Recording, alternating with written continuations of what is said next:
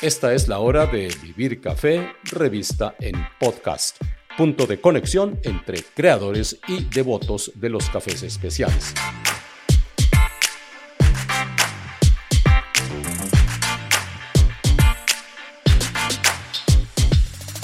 En este segundo episodio de la serie Protagonistas he invitado a Pedro Echavarría de la marca antioqueña Pergamino Café y además promotor de reconocidas marcas de cafés especiales y de cinco tiendas en Medellín, segundo centro metropolitano de Colombia y en 2013 calificado como el más innovador del mundo. En este escenario se mueve Pergamino.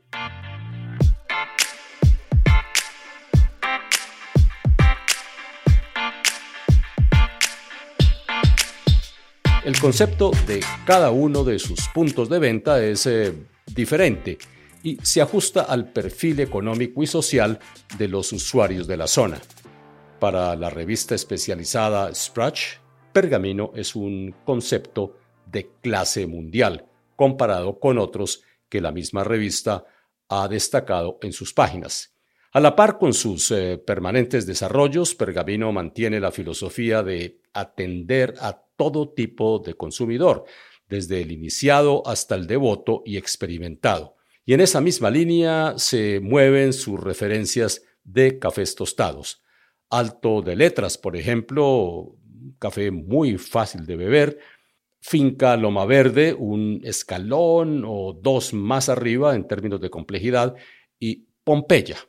de Nariño, todo un tributo sensorial y gustativo a la variedad caturra y a esos eh, misterios que se esconden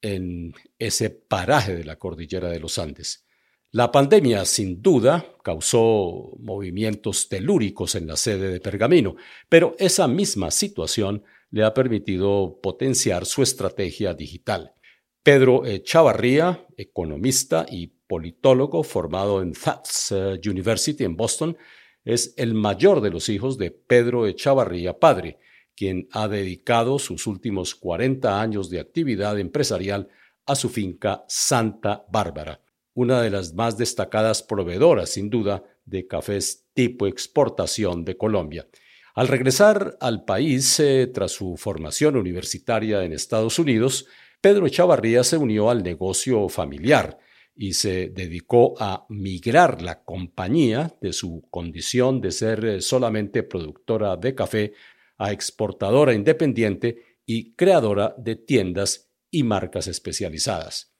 La integración vertical de Pergamino Café y que inició Pedro Echavarría y que se ha apoyado en el trabajo y la colaboración de sus hermanos le ha permitido a la empresa moverse en todas las aguas. Al final de nuestro conversatorio, Pedro Echavarría nos aportará una serie de reflexiones tomadas de su experiencia para beneficio de todos quienes lo estamos escuchando. En un instante estaremos con Pedro, a quien comencé por preguntarle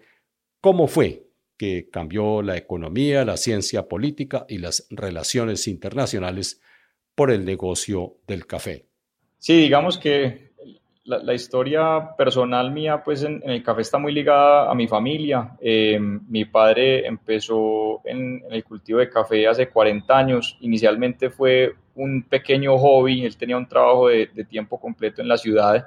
y estaba pues como muy agobiado y quería buscar como algún refugio y encontró un pedacito de tierra muy barato en esa época en Amagá y en la finca encontró un cafetal abandonado. Entonces empezó a cuidar el cafetal eh, poco a poco, madrugaba temprano a las 4 de la mañana para ir a darle vuelta al cafetal antes de volver en el momento pues a su trabajo de tiempo completo. Pasó de ser un hobby a ser pues como su gran pasión y eventualmente a ser un negocio pues más grande y terminó en lo que hoy en día es Café de Santa Bárbara, que es una empresa que es principalmente eh, productora y exportadora de café eh, y también tenemos pues las tiendas especializadas. Pero mi, digamos que mi, historia pues particular, em, nosotros tuvimos una conexión desde pequeños con el café, pero fue una conexión difícil porque fue la época más dura de la violencia. Entonces, por ejemplo, nosotros no pudimos ir a las fincas durante casi cuatro o cinco años, desde el 98 más o menos como hasta el 2000, 2003, inclusive en los principios de los 90 también tuvimos que salir de la ciudad. Entonces, digamos que desde que yo tengo pues más uso de razón, pues mi conexión con el café se dio más tarde en mi vida y no tan temprano como la de mis hermanos, pues que, que la vivieron desde muy pequeños. Pero cuando yo estudié por fuera, terminé bachillerato en Estados Unidos, hice la universidad también por fuera y cuando estaba terminando mi carrera, tuve la oportunidad de trabajar en una campaña política, inicialmente un año, yo estudié ciencias políticas y economía y fue una forma, digamos, que de reconectarme con el país, de viajar por el país. Me reconecté también con las fincas que en ese momento ya se estaban reconstruyendo después de todo ese tiempo de haber no estado abandonadas porque nunca las fincas quedaron abandonadas, pero definitivamente durante esos seis años pues hubo menos inversión y estábamos como recuperando esa producción ya para el año 2008-2009 cuando regresé a estudiar. Y veníamos digamos que hablando hipotéticamente con la familia, de montar un piloto para exportar directamente el café. A la larga, la historia de un caficultor, ya sea mediano, grande o pequeño, termina siendo la misma, ¿cierto? El precio del café es supremamente volátil, todos los meses o todos los días cambia, al mercado de Nueva York le importa un fundillo cuáles son tus costos de producción y después de los años 80, la verdad, la volatilidad ha sido inmensa, como muy bien lo sabes, y la gran mayoría de los años han sido pues de años de precios muy difíciles. En el 2010 tuvimos como esa gran última gran bonanza del mercado C de Nueva York que llegó a 3 dólares y digamos que esa fue una, en cierta forma, una oportunidad para nosotros dar el salto y decir, bueno, aprovechemos este momento para conectarnos con el mercado directamente y busquemos la forma de tener una, una estabilidad en nuestros precios y una trazabilidad, digamos que en nuestro negocio y una sostenibilidad que no tenemos en este momento. En ese momento le vendíamos a, a un exportador privado o a la federación o a la cooperativa y que estuviera pagando pues los 10 mil pesitos más por carga aquí, aquí o allá, ¿cierto? Y ahí fue donde yo me metí de lleno, decidimos hacer un piloto inicialmente de solamente seis meses como para explorar esa posibilidad. En ese momento no teníamos ni idea de exportación de café, no sabíamos quién eran los compradores, cómo se hacía, cómo se, cómo se movía el negocio, pero pues estaban las ganas y, y para mí fue una forma muy bonita de conectarme otra vez pues con algo que, que ha sido tan importante para la familia y que digamos que por temas de violencia nos fuimos desconectando un poco y bueno, lo que empezó como un proyecto de seis meses, eh, pues llevamos para diez años eh, trabajando en toda la cadena y aunque no estoy técnicamente ejerciendo mi profesión de, de, economista y politólogo, creo que muchas cosas me han servido para poder trabajar en café. En esa primera fase de transformación del negocio familiar de café, Pedro Echavarría tuvo que hacerse varios replanteamientos era cierto que su finca producía cafés destinados a las cooperativas y a la Federación Nacional de Cafeteros de muy buena calidad. Sin embargo, pasar a un modelo de comercialización internacional exigía más tiempo y dedicación y unos cafés con unos más altos puntajes en degustaciones. El cambio de disco duro, dice Pedro Chavarría, no fue fácil. Inclusive cuando arrancamos, pues teníamos esta idea de que el café de nuestras fincas era un café de muy alta calidad, porque pues todos los caficultores creemos que nuestro café es el mejor café del mundo, ¿cierto? Si no tenemos pues todavía las bases de catación y de diferenciación, pues en ese momento no teníamos como eso, eso muy claro porque no era nuestro negocio. Cuando empezamos a explorar esa posibilidad de exportar, es pues, obviamente empezamos a hablar con importadores, empezamos a entender los protocolos de catación, de, de, medición de calidad, nos empezamos a dar cuenta que el café de nuestras fincas pues era bueno, pero de pronto no era el de la más alta calidad que llegaba a los más altos puntajes y podía tener esos precios más altos. Entonces empezamos a mirar las fincas de una forma diferente, a cambiar muchas cosas que hacíamos en los procesos, pero todo ese proceso fue conectándonos mucho con ese cliente final de nuestro café que terminaba siendo el tostador y nos dimos cuenta que la mayoría de los tostadores que en verdad valoraban y querían un proyecto de cafés especiales eran la mayoría tostadores pequeños o medianos, tostadores artesanales, tostadores que tenían tiendas especializadas y no las grandes cadenas, que cuando uno digamos que no, no teníamos ese conocimiento del mercado, pues uno tiene como una idea de que que venderles a los grandes cadenas que son los que tienen pues esos proyectos, pero, pero la realidad es, es, la opuesta, es que estos tostadores pequeños son los que mandan la parada pues con temas de cafés especiales. Y empezamos a aprender mucho y fue pues para nosotros revolucionario cuando visitamos las primeras tiendas, cuando empezamos a entender el modelo que tenían ellos para conectarse con el cliente de una forma diferente, el nivel de, de calidad no solamente de la materia prima, sino de cómo hacían sus productos de tueste, cómo entrenaban a su equipo de baristas, cómo era el servicio al cliente final, qué preparaciones estaban utilizando. Eso digamos que nos sacudió mucho el mundo porque pues era algo que no, que no tenía, pues vos como productor no tenés como la visión para poder entender ese mundo final. pero trabajando con estos tostadores, digamos que nos fuimos pues, entusiasmando y terminamos montando dos proyectos que son ahora, en cierta forma, el, corazón de nuestra empresa. Pues no por encima de, la producción, porque la producción sigue siendo una parte súper importante de lo que somos, pero pues muy complementario es nuestro proyecto de productores aliados. Nosotros muy rápidamente nos dimos cuenta que, los clientes que teníamos pues, con las fincas nuestras no éramos capaces de abastecer el espectro de perfiles de cafés que ellos estaban buscando y de nivel de calidades. Y también nos dimos cuenta que esa capacidad de conectarse con el mercado que nosotros habíamos podido hacer a la fuerza, ¿cierto? Porque en ese momento pues ya es mucho más común que empresas cafeteras, pues eh, productoras exporten, hay más exportadores pequeños, creo que en estos días vi un código de exportador como 1200, nosotros fuimos el código 300 hace 10 años y ya pues en ese momento los que en verdad exportaban eran solo los grandes, había muy poquitos como, como pequeños exportando el café.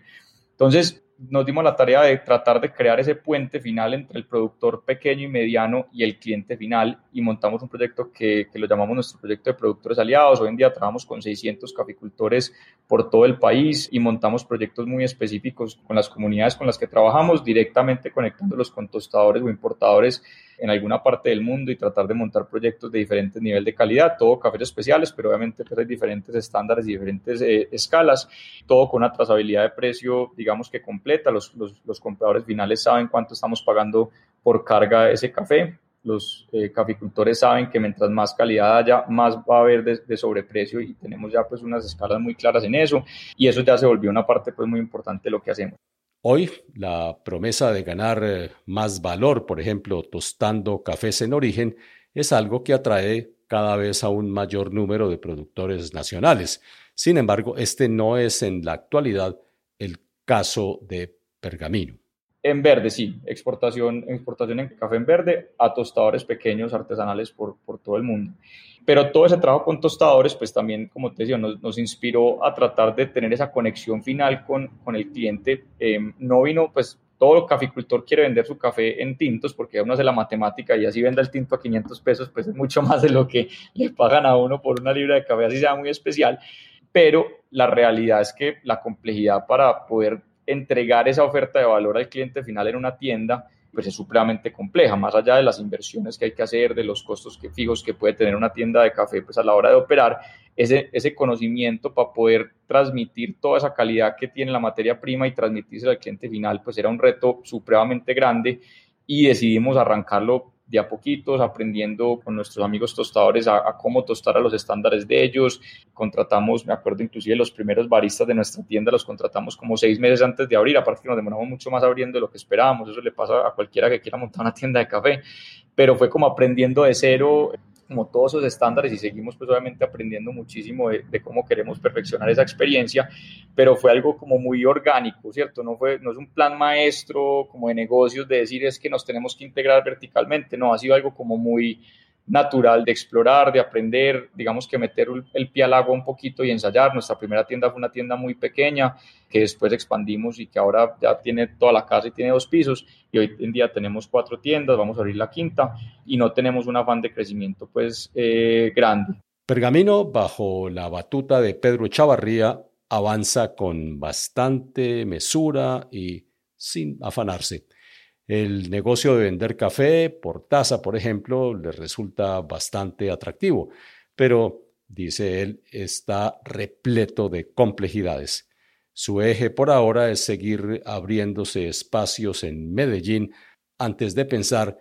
en llevar su propuesta a otras ciudades de Colombia. Eso es un debate difícil de, tener porque crecer en otras ciudades para mantener los estándares de calidad que tenemos y mantener como la cultura que tenemos organizacional de los baristas, de su educación, de su progreso, nos da un poquito de miedo poder montar esos esquemas en otras ciudades, pero bueno, ahí vamos con calma, con paciencia. A Pergamino le he seguido la pista en redes sociales, formales o informales, y también en algunas ocasiones en las que he visitado a Medellín, y Creo que la apariencia del negocio le da a uno una sensación de seguridad porque es eh, bastante armónica y muy bien organizada. ¿Cómo es, por ejemplo,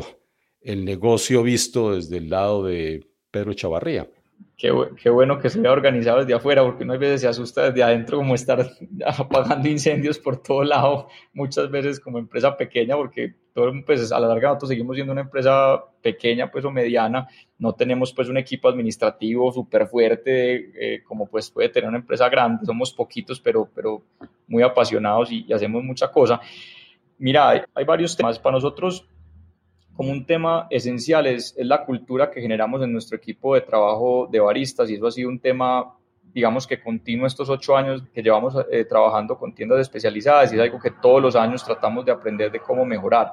Y cuando hablo de cultura, hablo es de una mezcla de cosas. O sea, la primera es, nosotros desde el principio queríamos ser una tienda especializada de muy alta calidad, pero muy cercana al cliente promedio que no va a saber mucho de café, ¿cierto? A la larga, si nosotros eh, y es totalmente respetable, pues como el, el, foco que tiene cada marca y cada tienda. Hay marcas y tiendas que se especializan en tener experiencias supremamente sofisticadas de solamente cierto tipo de preparaciones uh, para cierto tipo de, de, clientes. Nosotros desde el principio dijimos, si queremos hacer del café de alta calidad algo que, que en verdad tenga impacto en las comunidades donde trabajamos, porque a la larga, para nosotros, cualquier esfuerzo que hagamos de tienda, de tostión, de canal de e-commerce, de exportación, es tratando de crear esa cadena sostenible a nuestras fincas y también a nuestros productores aliados. Entonces, por más que no seamos muy grandes, sí tenemos que tener como una, un impacto de, ojalá de volumen a la hora de comercializar ese, ese café con valor agregado. Y queríamos desde el principio no cerrarnos a lo, al, digamos que a ese mundo ultra sofisticado. Queríamos que la experiencia de café fuera algo agradable, algo amigable, por eso inclusive tenemos muchas preparaciones que no son absolutamente puristas, ¿cierto? Yo siempre hago el cuento que, que mucha gente entra a nuestras tiendas pidiendo un frappe de caramelo con una torta de, de, zanahoria. El frappe está hecho con todos los mejores ingredientes y con un cold brew hecho con un café de muy alta calidad, completamente con trazabilidad completa y termina tomándose a la tercera o cuarta visita una Chemex de Pompeya y hablando con el barista sobre el origen y las diferentes perfiles y llevándose una bolsa para preparar en la casa y se compra una vez. Entonces,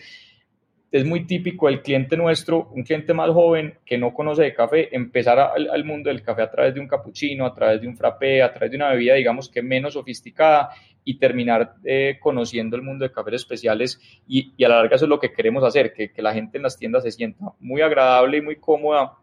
así no vaya para una experiencia sofisticada, porque mucha gente se le olvida que una tienda de café es una comunidad, ¿cierto? O sea, la, la, una tienda de café se vuelve ese centro de trabajo, de estudio, de echar perros, de, de, hablar con el amigo que no hablabas hace rato, o sea, se vuelve un tema de, de, de comunidad muy fuerte, de muchos clientes recurrentes, eh, y hay que mezclar el, el, tema de cafés especiales en ese, en ese ambiente, digamos que, que amigable y no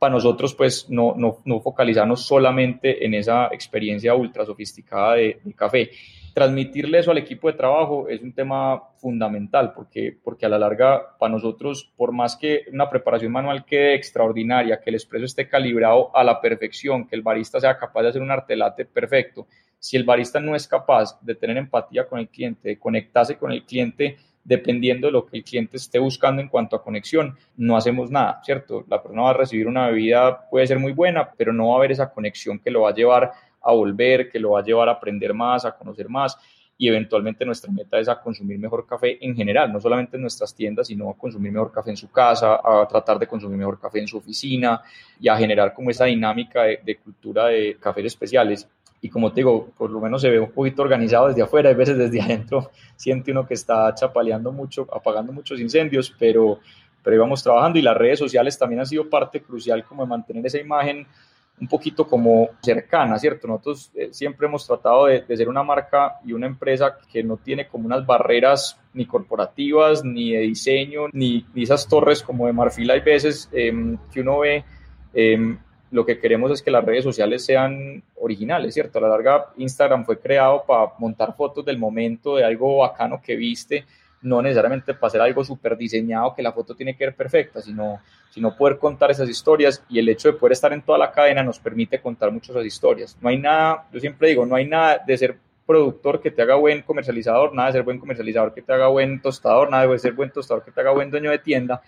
pero si logras conectarlos todos los mundos, empiezas a ver unas sinergias muy bacanas para poder llevar esas historias y tener las conexiones y, por ejemplo, tener accesos a cafés que nosotros, si fuéramos solo una tienda especializada, la verdad no sé cómo haríamos para poder conectarnos con todos estos orígenes que tenemos más allá de nuestras fincas. Entonces,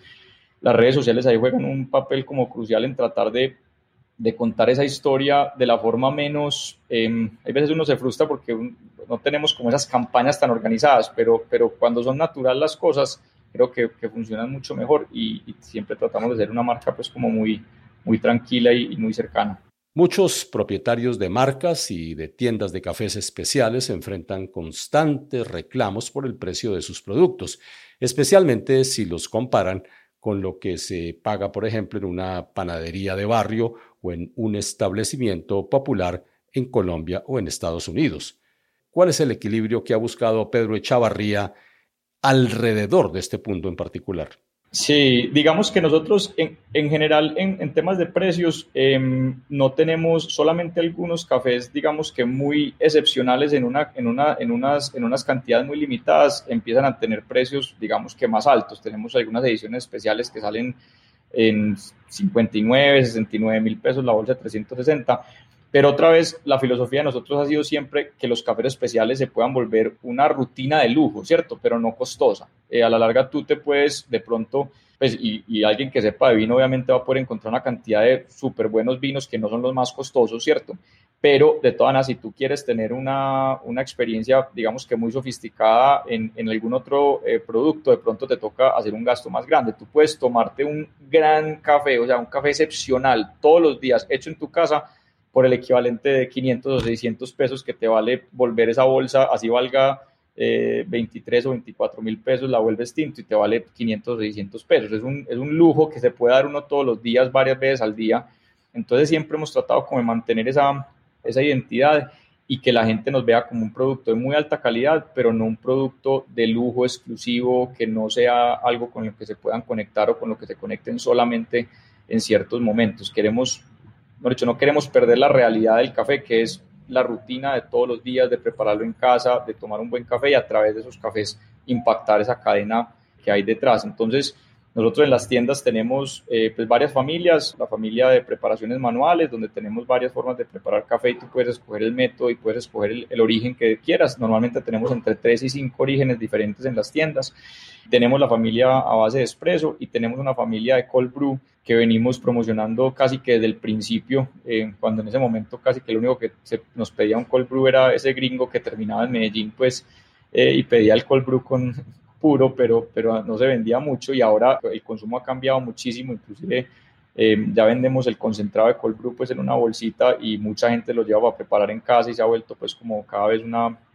una bebida muy fácil de consumir y, más, y más popular. Entonces tenemos una línea de, familias de base de cold brew que ya pues hay un sinnúmero de, de recetas y de, y de juegos y, y, nos permite digamos que mucha flexibilidad, pero todo el rango de precios de nosotros está dentro de lo que tú esperas en una tienda de café normal, o sea, nuestros precios no están inclusive muy superiores a una, a una cadena como Juan Valdés, por ejemplo. Estamos un poquito por encima de algunos productos, pero no estamos muy por encima y creemos firmemente, eh, por lo menos en nuestro modelo de negocio, que podemos ser asequibles y sin sacrificar la experiencia o la calidad de los productos que, que vendemos.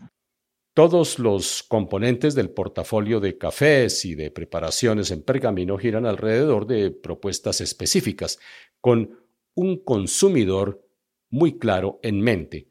Por ejemplo, tanto el experimentado como el que busca algo más que tomarse un rico café. Y en cuanto a Pedro Chavarría, por ejemplo, ¿cuál es el café de su selección y de su empresa que más lo atrapa? Sí, eso es como cuando le preguntan a uno si tiene varios hijos, cuál es el favorito, ¿cierto? Em, porque cada uno la idea es que cada origen que tenemos pues cumple como una función dentro del, dentro del mundo de, que queremos crear de experiencia en las tiendas y, en, nuestros consumidores. Eh, pues los cuatro orígenes que tenemos en este momento, dos de ellos son unas mezclas de diferentes partes. Eh, Alto de Letras, que es un café que sacamos en honor como al ciclismo y es muy chévere. El Loma Verde es nuestro café digamos que insignia, el que tenemos todo el año, el café que para el consumidor que está empezando con cafés especiales es como el café más fácil de conocer y de, digamos que disfrutar, es el café típico colombiano de alta calidad, o sea, un café balanceado, con nota de chocolate, cítrico, algo que, que te puedes tomar todos los días, pero que tampoco te va a sorprender con algo muy, muy particular. En este momento, de, los, de mi favorito es nuestro origen de Pompeya. Ese es un origen que tenemos solamente tres meses al año es un café de Nariño. Nariño es una de las regiones pues, es muy difícil porque todas las regiones donde trabajamos son súper especiales, pero Nariño definitivamente es un mundo muy particular y Pompeya es un pueblo que queda escondido dentro del cañón de Guanambú que es como uno de los cañones más importantes de, Nariño. Nosotros trabajamos en dos pueblos aledaños, Aponte y Pompeya. Aponte es un resguardo indígena eh, que sacan muchos cafés en procesamiento honey y Pompeya es la comunidad que sigue. Son cafés de muchísima altura y son cafés con un microclima muy particular en Pompeya porque es un clima de mucho viento, muy frío y, muy húmedo eh, durante todo el año. El grano es muy pequeño, pero es muy denso y tiene un perfil que para mí pues es, es como, como, uno de mis perfiles favoritos, que es ese té negro con ciruela, como especiado, es, es un café que para mí me, es, es, como mi café favorito del año muchas veces. Entonces ese, para una experiencia muy particular, eh, recomendaría mucho el café de, Pompeya por, por, la comunidad donde viene, por lo especial que es el, el perfil.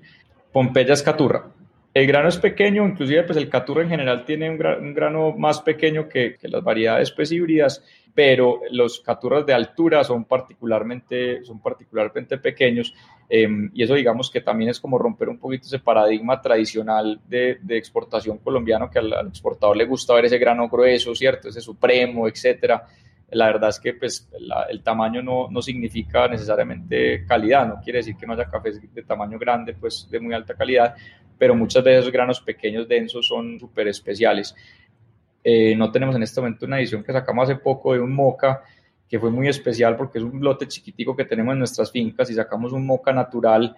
que para mí fue muy bacano porque fue como, como la forma más cercana de tomar café como se tomaba hace 300 años, ¿cierto? Hace 300 años el café pues, venía principalmente de Yemen, era variedad moca, era procesamiento natural y es como la, lo más cercano que podemos llegar a, tomar el café como se tomaba en esa, en esa época y ahí fue que sacamos los, los lives de historia como inspirados en ese café para hablar un poquito pues como esa historia. Entonces cuando vuelva a las tiendas con seguridad te mando, te mando una, una, bolsita para que, lo, para que lo ensayes. Sin duda queda uno muy antojado de este moca del que nos habla Pedro Chavarría.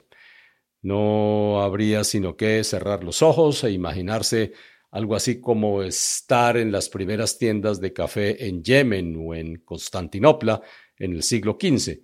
Eh, por esa razón, la verdad, pongo mi nombre en la lista para cuando vuelva a estar disponible el moca en las tiendas de pergamino.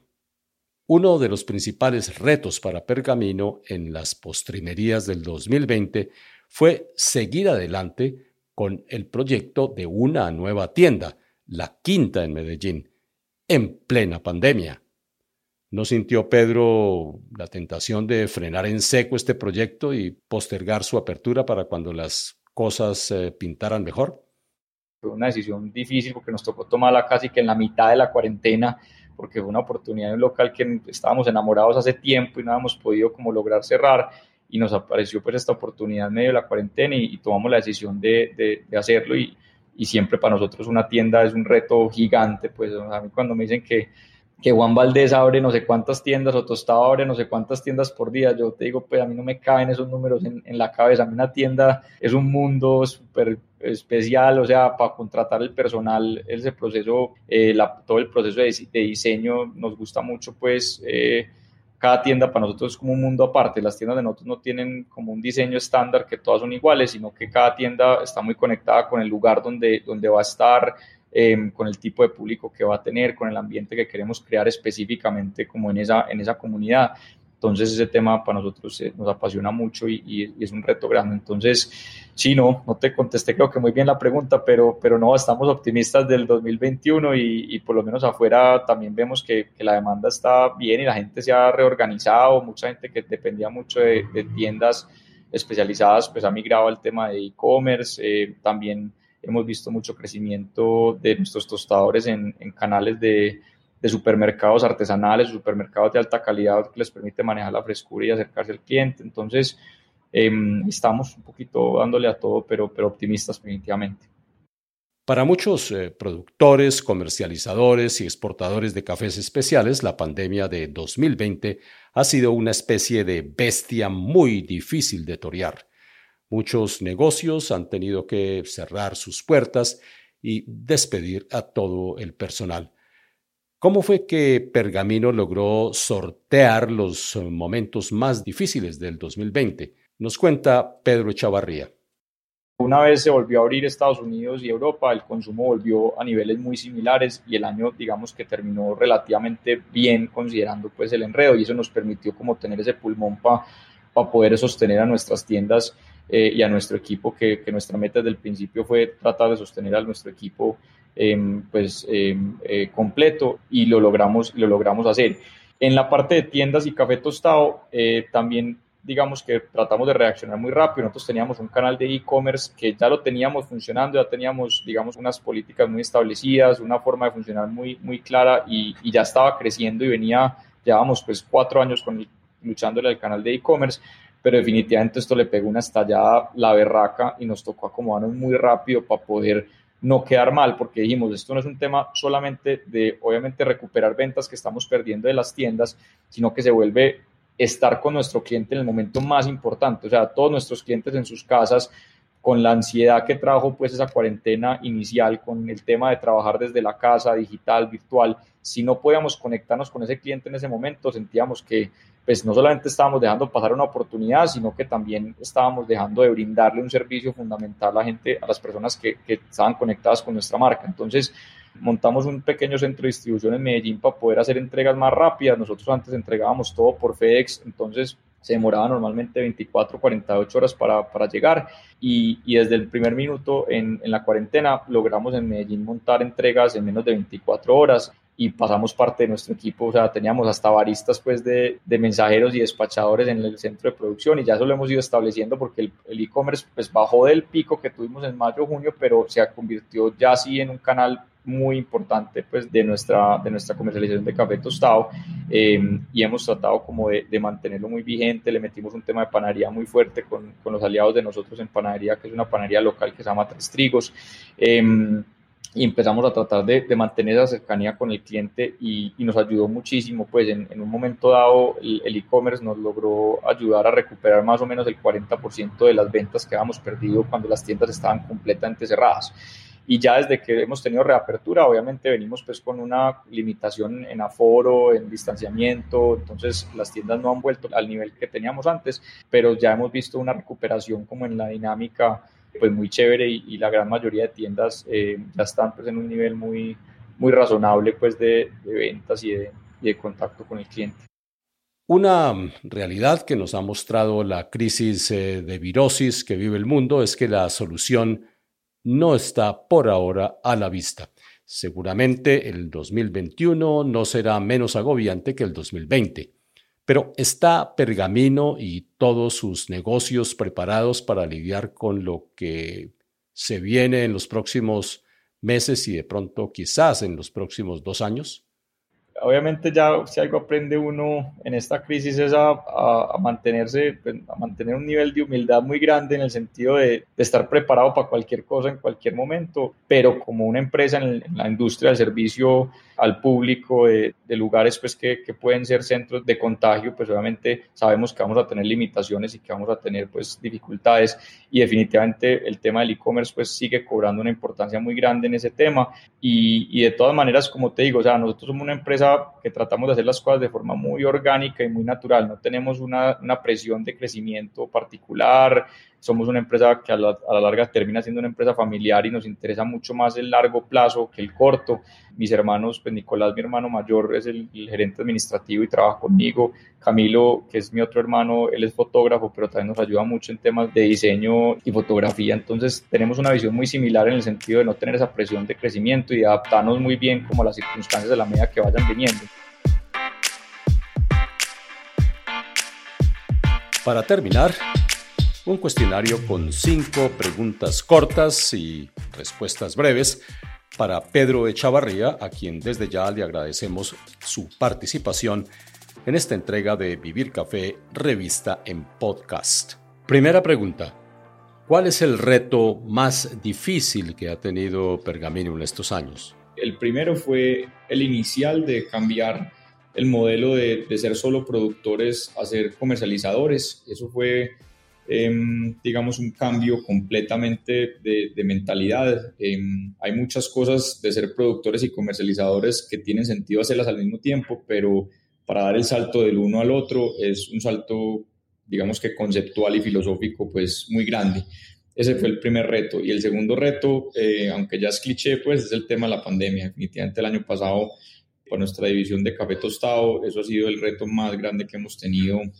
en, en toda índole, pues desde el financiero, em, de mercadeo, de cambios de canal de ventas, una cantidad de cosas. Em, ahí me puede sacar mucho tiempo, pero pues sé que son respuestas como concretas. Segunda pregunta, ¿cuál ha sido la lección más valiosa que han eh, recibido? Yo creo que la lección más valiosa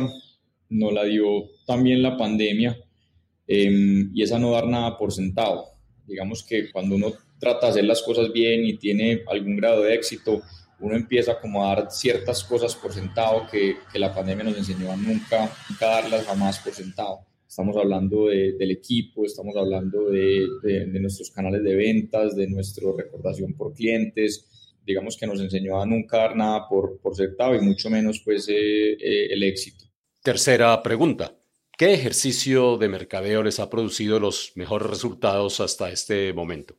Yo creo que ahí pues no te puedo decir un, uno solo, pero yo, yo lo resumiría como en honestidad. Para nosotros el marketing no es una, digamos que estrategia muy diseñada. Para nosotros el marketing siempre ha sido cómo comunicamos honestamente lo que estamos haciendo y las diferentes áreas donde trabajamos. Entonces, para nosotros los mejores resultados que nos han dado en el marketing en verdad es, es la honestidad y es, es, comunicar todo lo que hacemos y la forma que lo hacemos y, y ser transparentes pues con ese tema. Cuarta pregunta. ¿Qué estrategia usted eh, nunca volvería a implementar? La estrategia que jamás volvería a implementar, pues la verdad no se me ocurre una que yo diga, y fue pucha, definitivamente eso no lo podemos volver a hacer. Y además yo creo que los errores pues llevan a, a mucho aprendizaje y mucho conocimiento, pero una estrategia que jamás volvería a implementar pues ahí voy a ser honesto, ¿sabes? Yo creo que una de las cosas que en algún momento intentamos cuando estábamos empezando fue abrir un mercado de cafés de menor calidad porque teníamos un cupo en la tostadora que no estábamos utilizando y teníamos pues los subproductos de la exportación que los estábamos vendiendo a tostadores locales, comerciales y decidimos empezar como un piloto a ver si lográbamos hacer, hacer eso. Y la verdad es que no supo a cacho, nunca lo supimos hacer bien, nunca nos gustó, nunca tuvimos el corazón metido y es una estrategia que nunca volvería a implementar, pues yo creo que son dos mundos absolutamente diferentes y no le recomendaría a nadie que esté en el mundo de cafés especiales eh, tratar de competir en ese mundo o entrar pues en, en, ese mundo. Quinta pregunta y última. ¿Qué consejo final le daría usted a aquellos que quieren hacer una vida en el café, ya sea como productores o como consumidores? Yo lo resumiría en una palabra y es humildad, eh, particularmente humildad con el conocimiento yo creo que cuando uno se empieza a meter en este mundo de cafés, más que todos los cafés especiales, con toda la información que hay y todo el conocimiento que uno va adquiriendo a la medida que trabaja en este mundo, em, puede perder un poquito como esa, esa humildad. Y, yo creo que para poder hacer cualquier cosa en cafés especiales hay que tener muchísima humildad para aprender de todas las personas que uno conoce, de todas las experiencias que uno tiene Em, aprender de, inclusive cuando está enseñando, eh, ya sea con baristas aprendices o nuestros productores aliados. Entonces yo creo que le recomendaría a cualquier persona que esté en el mundo de cafés especiales eh, muchísima humildad para manejar sus, sus relaciones y, y la, la relación con el conocimiento pues también.